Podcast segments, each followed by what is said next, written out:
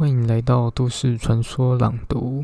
今天介绍的是五个恐怖关键字。说真的，这集真的非常的猎奇，非常的血腥，所以千万别搜寻这些关键字，因为都市传说都帮你搜寻好了。首先，第一个关键字：乌克兰杀人事件。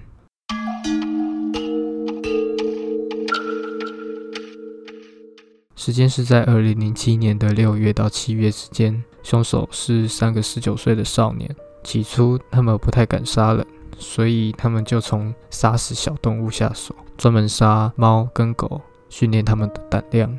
之后杀了许多猫狗之后，他们的行径非常的可恶。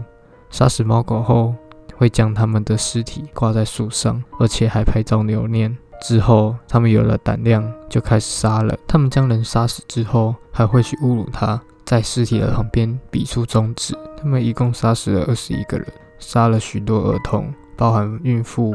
其中那位孕妇的死状极惨。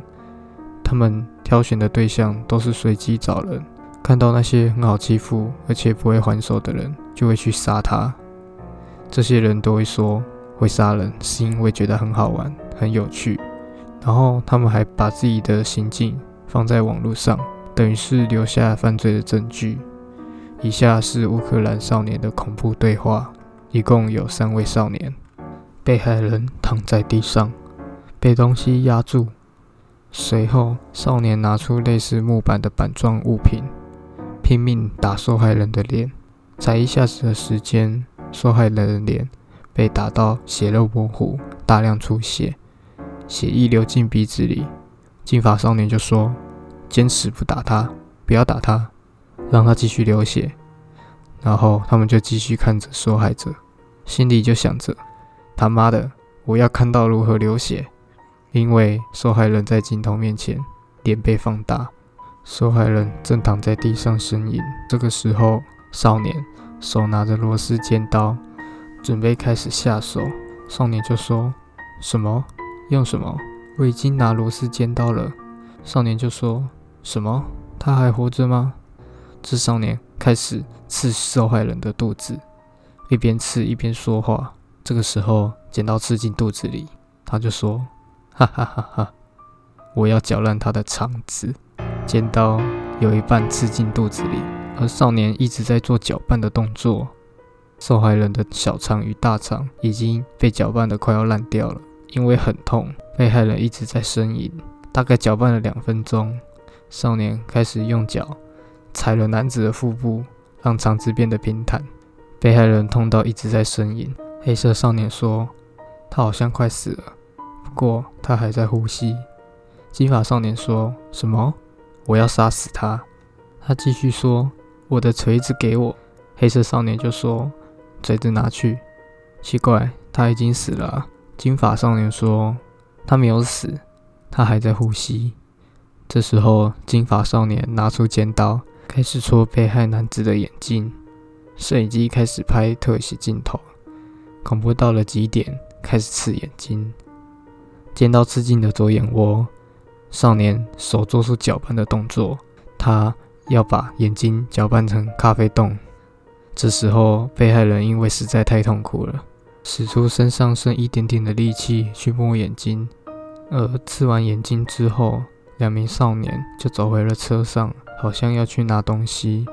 摄影机就说：“我要去一下洗手间，血被碰到了。”另外两名少年原来是去车上将凶器清洗干净。只见到金发少年看见被害男子还没死，他还在动，所以他就从车上拿出了小型斧头，狠狠地。往被害男子的头部、脸部砸了连续六下，这个时候被害人才完全不动。两名少年兴奋的大叫：“哈哈哈哈哈哈！他死了，他死了！”而这件事情发生之后，这两个人的父母也认为自己的儿子遭受到警方刑求逼供，相信自己的儿子是无辜的。最后上了法院，法官判决。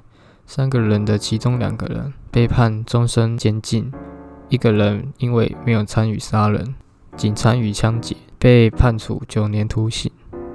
而网络上流传的影片，受害者正是四十八岁的中年男子。而男子被凌迟的画面，画面写信，千万不要去搜寻乌克兰杀人事件。而再来第二个关键字，叫做潮湿饼干，又可以称作是生命面包，是都市性传说中的一个男性自慰游戏。开始介绍游戏规则之前，请收听的观众不要去模仿。潮湿饼干在游戏进行之前，所有的参赛者要先围绕着饼干站着一圈，而当游戏开始之后，就开始自慰。直到精意射到饼干上面，而最后完成的人必须要把饼干吃了。这个游戏起源于十九世纪六十年代的欧洲，澳洲有一个叫做潮湿 SAO 游戏，所以大家要玩团康游戏的时候可以考虑一下草食饼干。第三个关键字：少女自杀二十天。有一位少女在自家的浴室中自杀。她的尸体在浴缸中被发现，全身腐烂的画面。那我就在网络上搜寻了少女自杀二十天。嗯，第一张图看到肉腐蚀到见骨的画面，这应该是脚的骨头。尸体是躺在浴缸里面，脚摆在外头。因为尸体腐烂的关系，导致看见骨头在浴室的地板上。再来。可以看见尸体已经被湿水泡了二十天的模样，尸体已经泡到肿大了，嘴巴及鼻孔里面长满了蛆，布满了整个器官。就说到这里好了。而且奇怪的是，为什么济南警察会流出这些不能公开的照片在网络上呢？建议大家在吃东西的时候不要去搜寻。第四个关键字：跳水爆头。这部影片在很小的时候就有看过了。有个人在高处跳水，头部直接被撞到裂成两半，而过了不久之后，海水变成都是血红色的。而且恐怖的是，他送到医院的时候，头部裂成两半，医院里面的人员用手将他合起来，因为他送到医院的时候是活着的，而不知道接下来能够撑多久了。也要告诉大家，千万不要在危险的地方跳水。第五个恐怖关键字：两女一杯。在二零零七年，巴西色情片，它的名字叫做《饥饿婊子》。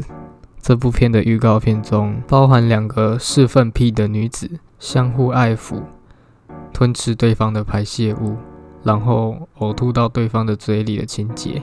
反正就是吃对方的屎。然后呕吐出来，再继续吃，剩下的画面就原本自行想象了。而五个关键字就到这边喽，希望大家听完之后不要去搜寻，因为不是每个人心脏都这么强。都市传说朗读频道可以改成都市传说猎奇了。如果喜欢我的 podcast，可以按下追踪，更多都市传说在我的 IG 上面。你们喜欢听猎奇的故事吗？或是有其他的意见？欢迎在下面留言告诉我。那么，都市传说，下次再见。